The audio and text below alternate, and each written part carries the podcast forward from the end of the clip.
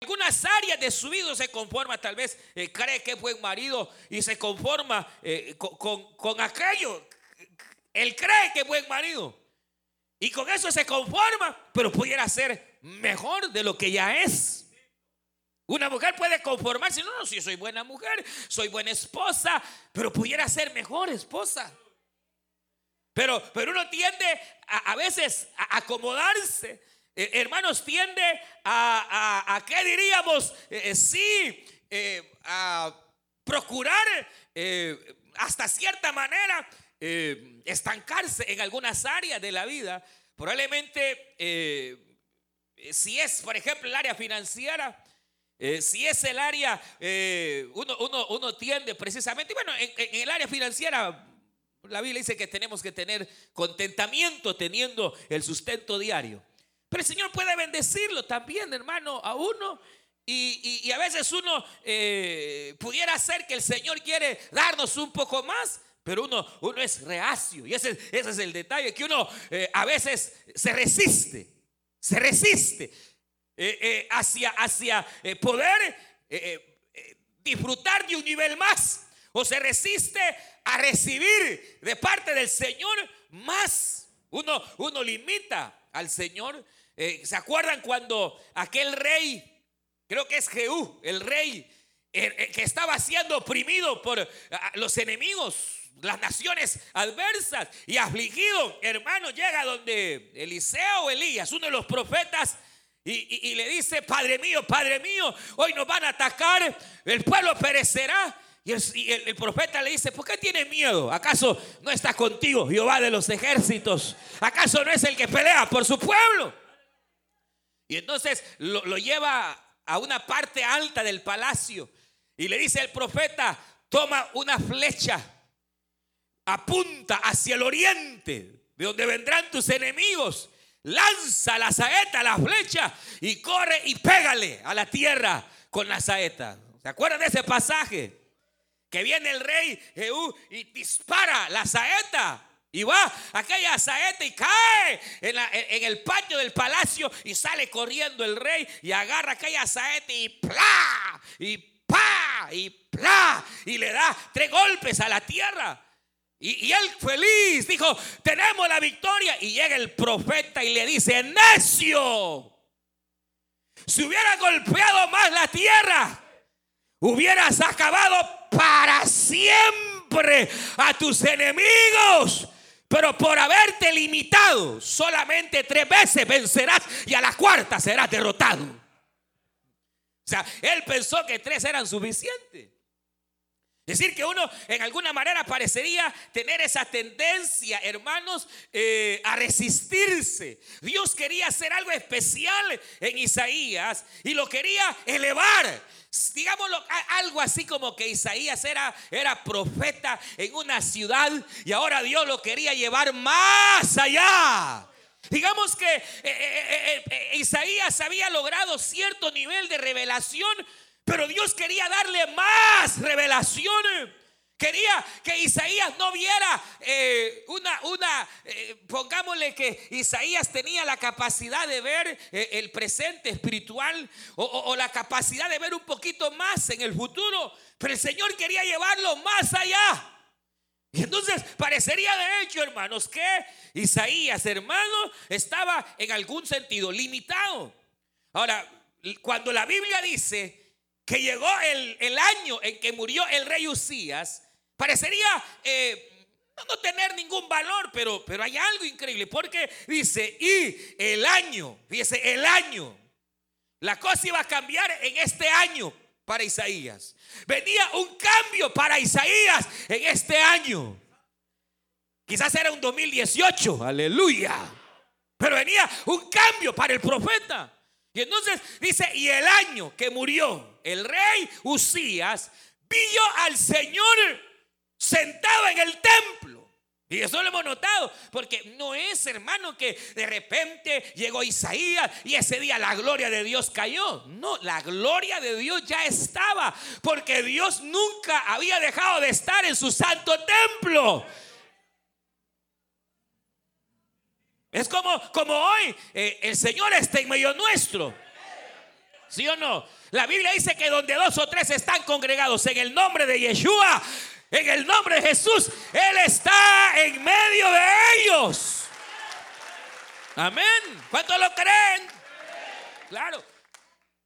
Pero, pero alguien puede venir, el Señor estar su gloria e irse peor de como vino. Y no es culpa de que del culto, no es culpa el que cantó o el que predicó, es, es culpa de uno de las limitaciones que uno, hermano, se pone. Eh, eh, la gloria de Dios del templo se fue hasta más o menos cuánto sería. Estamos hablando de Isaías años 700 hasta el año más o 200 años después sería la gloria de Dios del templo. Cuando los días de Ezequiel, él vio que el Señor se fue del templo y desde ya no volvió. Hasta, hasta el día que estaban aquellos 120 reunidos en el aposento alto y vino el Espíritu Santo, aleluya, gloria a Dios. Pero, pero, ¿cuál, es el detalle? Que la gloria de Dios ahí estaba.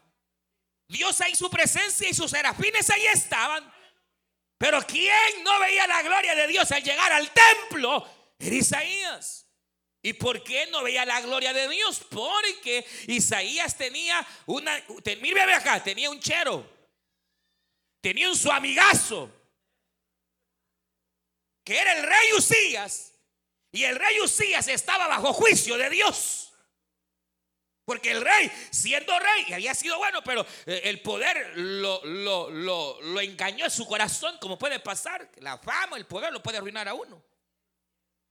Eh, eh, eh, el profeta, el rey era bueno, empezó bien, pero como Dios se glorificó, lo bendijo y a él se le olvidó darle la gloria a Dios, hermano. Un día entró al templo y quiso hacerla de sacerdote cuando no era sacerdote, era rey. Y dice la que le cayó lepra, hermano. Y desde entonces fue un rey leproso, inmundo.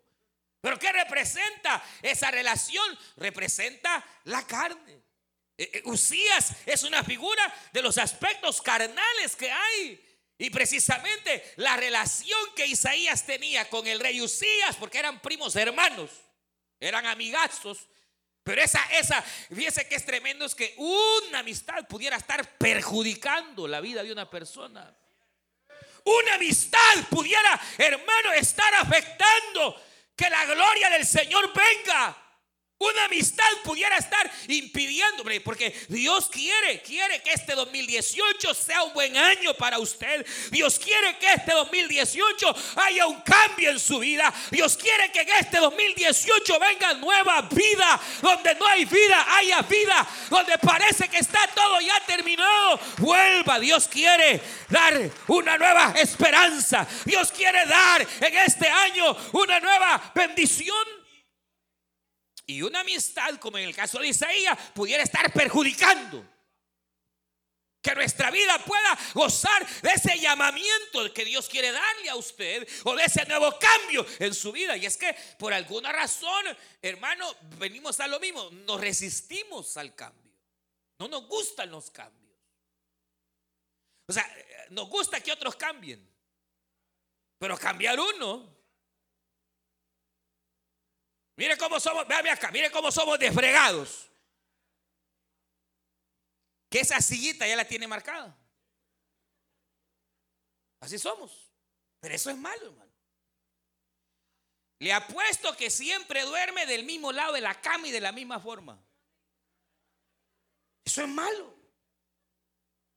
Porque esa es la resistencia al cambio que nuestra naturaleza tiene. Y, quizás eh, realmente, hermano, eh, así somos, nos arraigamos a ciertas cosas. No, nos arraigamos, hermanos, a, ciertas circunstancias. Isaías estaba, hermanos, aferrado a aquella, aquella amistad con Usías. Estaba eh, eh, eh, tan apegado su corazón probablemente hacia, hacia este rey que ahora representaba la carne. Y así nos pasa, que a veces tal vez no es una amistad, sino es nuestra carne, hermano. La cuidamos, pero como que fuera. Y nuestra carne representa nuestros deseos pecaminosos. Representa, hermanos, eh, todo aquello que va en contra de la voluntad de Dios. Usted sabe, tenemos ese enemigo y usted está consciente. Nuestro enemigo número uno no es el diablo. E, el diablo es enemigo y que el Señor lo reprenda. Pero el número uno e, es la carne, somos nosotros mismos. Porque se resiste a lo de Dios, se resiste a ciertos cambios que Dios puede y quiere y desea traer a la vida y entonces Isaías, hermano, allá iba y entonces Dios tuvo que hacer algo drástico, hermano. Porque cuando Dios va a traer un cambio en la vida, o reaccionas, o reaccionas a la buena, o reaccionas a la mala. Y entonces a este le tocó tener que ver a su hermano morir. Sufrir la pérdida de su primo, de su hermano, de, su carnal. Para poder ver la gloria de Dios. Eh, eh, hermano, yo no sé si fue que, eh, obviamente, la pérdida le trajo, hermanos, dolor probablemente. Pero a veces somos tan raros que sin dolor no cambiamos. A veces si no es a través del dolor, a través de un valle, no cambiamos, no estamos dispuestos a recibir lo nuevo que Dios quiere traernos. A veces uno es tan aférrimo a ciertas cosas, tan arraigado al carácter, es que así soy, así me voy a morir, y que eh, eh, mi carácter, y que sí es cierto, pero, pero ¿hasta cuándo? Dice, y el día que murió el rey, el año que murió el rey Usías, entonces vi yo al Señor y lo vi sentado en su templo. Y, qué gloria más maravillosa. Pero además de eso, Isaías tenía otro gran problema y es que era mal hablado y mal criado. Y así hay hermanos y hermanas que de repente se le sale la gran palabrota Isaías, yo no sé si es que era malcriado, pero tenía algún problema. Eh, eh, eh, o si era chambroso. A lo mejor lengua larga de esos que hermanos sí se descosen. Deberían de, de trabajar en la prensa. Rapidito hacen que... Yo no sé, pero Isaías tenía un problema con la lengua. Porque le dice, dice Isaías, ay de mí que estoy viendo la gloria de Dios y soy hombre de labios inmundos. Y estoy rodeado de gente que también tiene labios inmundos. Sea, no sabemos a qué se refiere. Labios inmundos, puede ser malas palabras, a saber, pero tenía un problema grave. Y es ahí donde, mire, dos cosas. Primero, su carne. Pero hasta que Dios actúa y entonces Ra se muere, el rey Usías, la carne, hermanos, muere. Es entonces que ahora él va a ver la gloria de Dios y ahora ya está más o menos.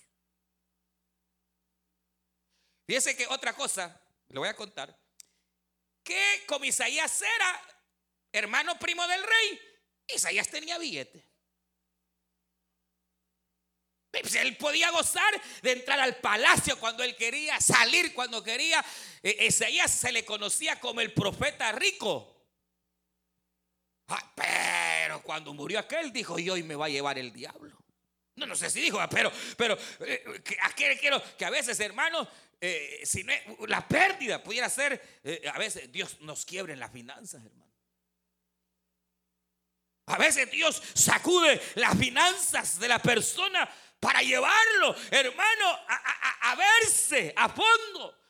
Y, mire, mire, mire, a veces Dios viene y trata con nuestras finanzas, pero ¿sabe cuándo trata? Porque trata el Señor con las finanzas y a veces, porque probablemente ya está nuestra confianza.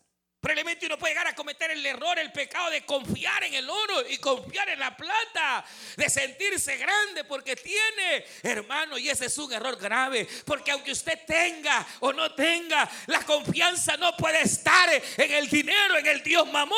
Nuestra confianza tiene que estar en Jehová, en aquel que le da de comer a los pájaros, que le da de comer a las aves. No confiemos en las riquezas. Aunque hubiese riqueza en su vida, eh, material hablando, materialmente hablando, no confía en la riqueza. Jamás confía en las riquezas. Probablemente, hermano, algo viene, eh, eh, a veces el Señor nos sacude y a veces nos sacude en lo material, pero ¿sabe algo? Le decía, casi siempre cuando Dios nos sacude lo material es porque nos va a dar más. Es para que aprendamos la lección que con o sin, lo importante es que lo tenemos a Él, al Dios que bendice, al Dios que da, al Dios que derrama su gracia y su misericordia. Pero la, cuestión, hermanos, es que pudiera ser eh, la amistad, pudiera ser aquello que ahora, hermanos, eh, eh, su confianza tal vez en la posición que tenía junto al rey. No sé, pero, pero había algo. A veces nos aferramos a los privilegios, hermano. Isaías iba a recibir un privilegio más grande, un llamamiento superior, pero no quería. Estaba aferrado. Hasta que el Señor lo sacude, le revela su gloria. Y entonces dice la Biblia que inmediatamente Isaías dice, ay de mí que soy hombre de labios inmundos y habito en pueblo de labios inmundos. Mire, qué bueno porque eh, algo hizo bueno Isaías que se vio a sí mismo y, y dejó de ver al hermano. Dejó de ver a su mujer. ¿Era casado Isaías o no? No me acuerdo, pero, pero eh, dejó de ver al otro. Y se, y se ve a sí mismo. Y dice, ay de mí que soy hombre de labios inmundos. Y, y, habito en pueblo también de labios inmundos. Y entonces dice la vida que inmediatamente, hermanos, del cielo bajó ese querubín tremendo que traía del cielo, del altar, porque en el cielo hay un altar de fuego, hermano. Porque Dios es amor y es fuego también que puede consumir. Y entonces, ¿qué? Del altar de Dios, un querubín trajo un carpón, pero encendido. Y baja del cielo, usted sabe, y y Pau le golpea y le da el toque a Isaías en su boca. Y entonces le dice el querubín, no tengas temor, porque ahora este día es quitada tu culpa, tu pecado es perdonado, dejarás de ser hombre de labios inmundos Aleluya. Y efectivamente, hermanos, Isaías recibe el toque de Dios. Isaías su pecado es perdonado. Y entonces resulta que habiendo recibido el toque y habiendo sido perdonado, viene la voz que dice, ¿quién irá por nosotros? Isaías dice, enme aquí, Señor yo iré, aleluya. Inmediatamente el Señor le da ese cambio. Ahora lo que Dios estaba queriendo hacer con él, ahora el Señor lo va a cumplir. Porque ahora Isaías es limpio de su pecado. Él es limpio, hermano, de esa circunstancia que ahora impedía. Y entonces con el toque del Señor, ahora Isaías está listo para recibir el 2018, aleluya, y poder recibir bendiciones y un cambio que pueda ser precedero en su vida. Ahora, pero imagínense, el segundo caso es un caso un poco similar, porque es un hombre que ha estado ciego toda su vida. No sabemos si está ciego toda su vida. La cosa es que era, era ciego, no dice la escritura, creo que no dice si era de nacimiento, no sabemos nada de él. Sabemos que estaba ciego. Dice, y vino luego a Bethsaida y le trajeron un ciego y le rogaron. Le rogaron que lo tocase. Aquí este pasaje es increíble, hermano. Porque, porque, mire, mire, hasta dónde llega el ser humano. A veces de acomodarse a ciertas situaciones que no deberíamos, oiga bien, acostumbrarnos. Es que, hermano, uno puede caer en vicio y acostumbrarse a los vicios y creer que la vida es esa, cuando la vida es más. La Biblia dice, y conoceréis la verdad, y la verdad os hará libres, hermano. Uno, el ser humano puede llegar, hermano, a acoplarse a, vida que no es vida. Hay mujeres, hermano, que llegan a, acoplarse, a acostumbrarse a una vida de maltratos. Y creen que esa es la vida de matrimonio, donde el pedazo de marido que tienen las trata mal, las ofende. No, he dicho usted, yo no lo no, he dicho aquí. No se va a enojar conmigo. No, no, las que están casadas, pues, y que tienen maridos así, que las ofenden. Sea, eh, eh, eh, pero a veces, hermano, llega el ser humano a ser tan, tan tremendo que, que, que hay mujeres, y con el perdón de algunas, que están tan acostumbradas a que las maltraten, que cuando no las maltratan se rebuscan. Hermano, perdone, pero el ser humano es tan extraño que puede llegar, eh, ¿qué diría?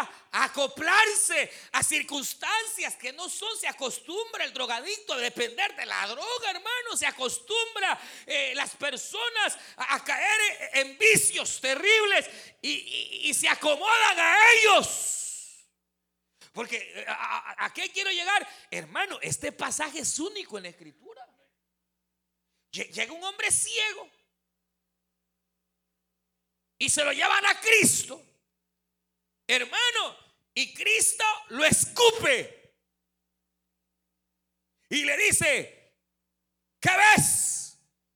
Y eh, veo, veo eh, así eh, hombres como que fueran árboles, como que caminan, veo, veo, y el Señor vuelve otra vez a hacer la misma acción pone su mano y ¡plau! le vuelve a soltar. Pero, pero, pero, ¿por qué? ¿Por cuándo, hermanos, se había dado alguna situación como esta? Aquí hay un punto de vista que es el que me interesa. Eh, eh, eh, mira acá, llega el Señor, escupe o pone su mano, ahí lo que dice es que escupió, Ahora, con eso bastaba para que el hombre viera perfectamente. ¿O no?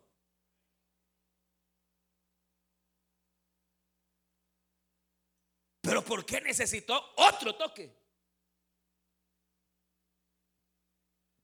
¿Por qué necesitó otro toque? ¿Por qué, hermano? El otro toque Exacto. En alguna manera parecería como que aquel hombre estaba aferrado a su enfermedad.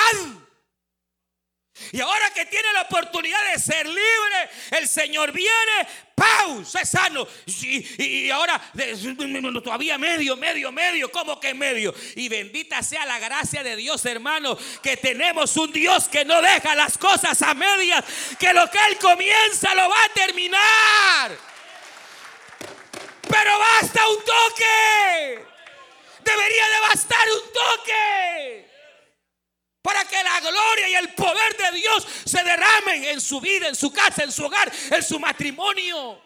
Pero ¿por qué se está resistiendo tanto usted? ¿Por qué resistimos tanto al Espíritu? ¿Por qué resistimos tanto a poder recibir los cambios que Dios quiere dar en la vida? ¿Por qué nos aferramos a cosas que no son? Porque si aferra ese carácter, lo va a llevar a perder su hogar. Y cuando ya no lo tenga, ya va a andar llorando por la mujer. Así es la gente, hermano. Pues es que así soy. Pues cambio, hombre, por favor, ya. El Señor ya, ¿cuántos toques le va dando, hermano? ¿Se imagina? Este ciego estaba, pero bien ciego y arruinado, hermano. Porque viene el Señor y ¡pau! Y se sano. Y ya, listo. Pero algo vio el Señor. Pues, el Señor sanaba a los enfermos, ¿sí o no? algo ven él. Porque él, cuando el Señor ¡plau! Lo vio mareado, no lo vio. Eh, ¿Qué ve? ¿Qué, ¿Qué, pasa aquí? Dijo el Señor. ¿Que acaso no quieres ver? ¿Acaso no quieres que te dé una nueva oportunidad? ¿Acaso te ha gustado vivir en el pecado y en el fracaso? ¿Acaso ya te sientes a gusto viviendo como perros y gatos? No, no, no. Yo no quiero eso, le dice el Señor. ¿Qué ves? Yo medio veo, veo hombres que caminan así como medio raro. Y el Señor vuelve, ¡pau! Le pone la mano y le dice, y ahora, ahora sí, ahora sí veo claramente, ahora sí veo. Bendito sea el Señor que Él está dispuesto a dar el segundo toque. ¿Sabe cómo es esto? Igual que, que, Elías, cuando Elías dijo, no, yo me muero, andaba en depresión Elías, hermano. Y deprimido Elías se va allá. Cuando uno anda deprimido, por lo general uno no quiere hablar con nadie. Se levanta tarde. No quiere saber de nada. Y Elías no quería saber de nada ni de nadie. Elías se va a echar debajo del enebro en su momento más oscuro de, su vida, de su ministerio. A su criado lo manda por allá, déjame solo, quiero la muerte. Se imagina al hombre de Dios deseando morirse. Sí, porque no había racumín, no agarró y se tragó, pero si, si, hubiera hallado, se lo traba, hermano.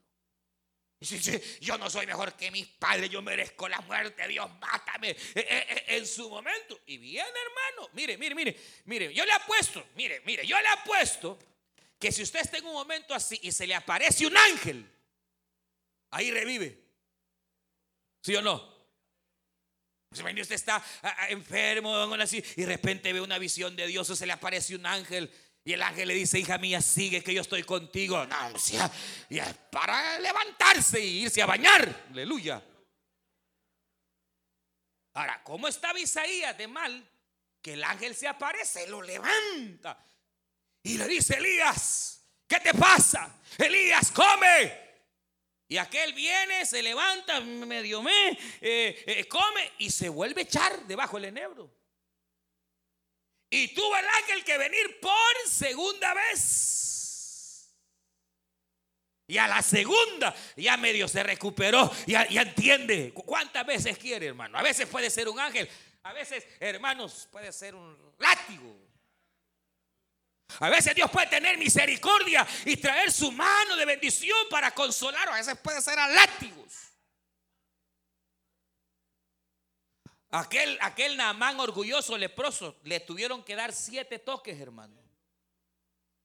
Para que dejara de ser el orgulloso Naamán y disfrutar de un cambio en su vida. Siete veces, ¿por qué no fueron cuatro, tres? Porque Dios sabía que no eran suficientes. Porque era duro, igual que algunos. Era reacio, igual que algunos.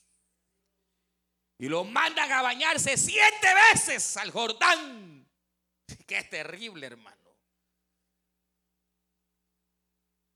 Hasta que a la séptima, aquel hombre salió totalmente limpio. Pero hermano, mire qué tremendo. Qué tremendo porque Dios quiere, quiere, quiere llevarnos a un nivel más. Ahora yo voy a finalizar, pero ¿por qué será que nos resistimos? ¿Por qué será? ¿Por qué será que nos resistimos? Mire, hay varias. Una, la propia naturaleza nuestra. Jesús lo dijo, la luz vino al mundo y ustedes amaron más las tinieblas que la luz.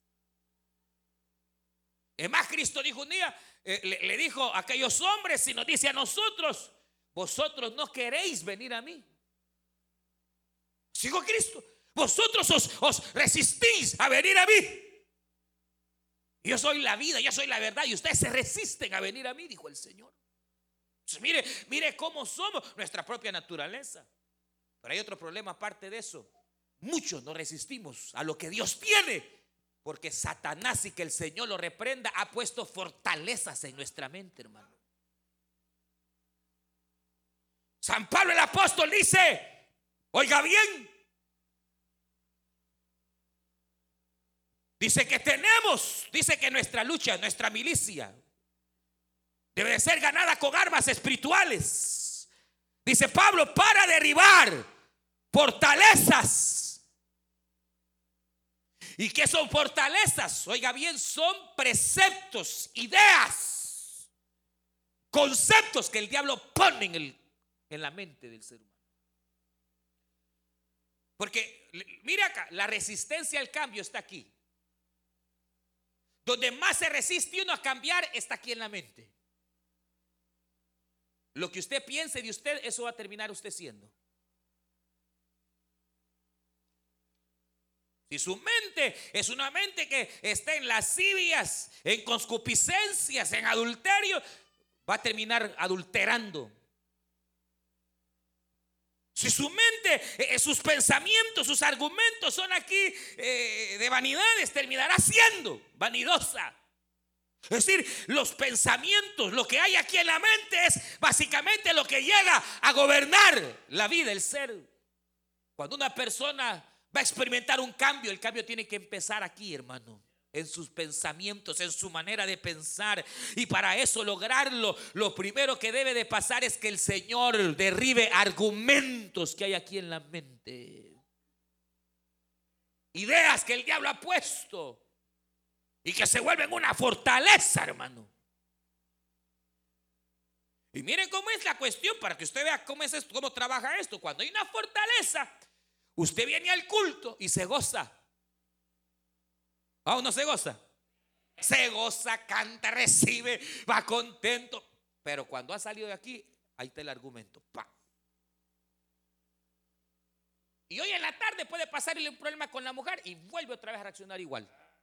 Porque hay una fortaleza que a usted le dice, no, así tenés que tratar a tu mujer. ¿Y quién le ha dicho eso?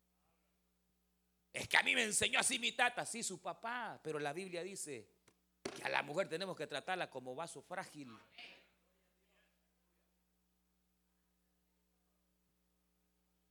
Aleluya. Hermano, mire qué tremendo.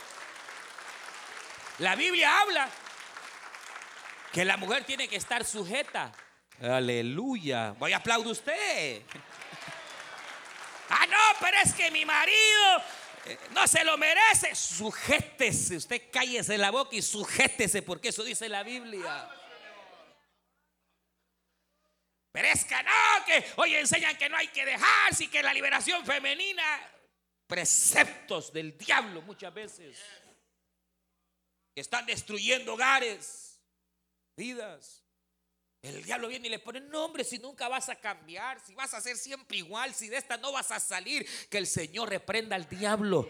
Porque si alguno está en Cristo, dice la Biblia, nueva criatura es, las cosas viejas se fueron, aleluya. Fortalezas que el Señor solo Él puede quitar de tu mente cambiar tu manera de pensar. Por eso Pablo dice, ruego por la misericordia de Dios que cambiéis vuestra manera de pensar.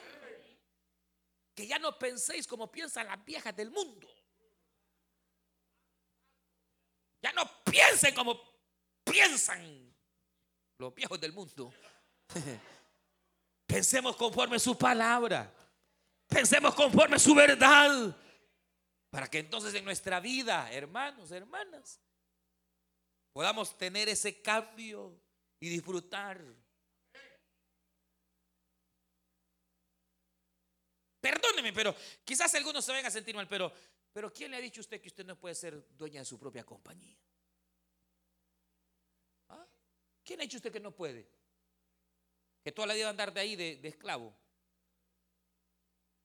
¿Quién le ha dicho a usted que no puede?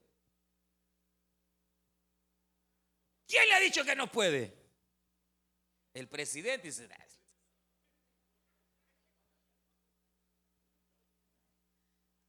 ese señor hoy dice una cosa, mañana otra, en la tarde otra. Nosotros debemos de confiar en la palabra de Dios, hermanos. Pero, pero ¿quién le ha dicho? ¿Quién le ha dicho que no puede? ¿Quién le ha dicho que no puede? Preceptos, hermano. ¿Quién le ha dicho que no puede? Prosperar aquí en este país, ¿quién ha dicho que no? ¿Ah? Honre a Dios primeramente, eso sí sea fiel con Dios. Pero si por el negocio va a andar ya más en el negocio que en Dios, se va a quebrar. No sea fiel a Dios y Dios lo puede bendecir. O quiere ser como Isaías o este ciego, que Dios tiene que venir a darle un par de toques para que reaccione. Vamos a orar.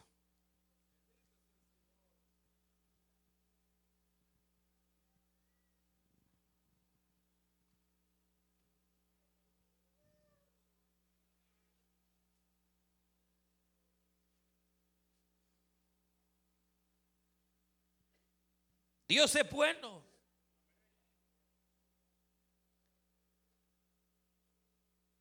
Y su bondad es infinita.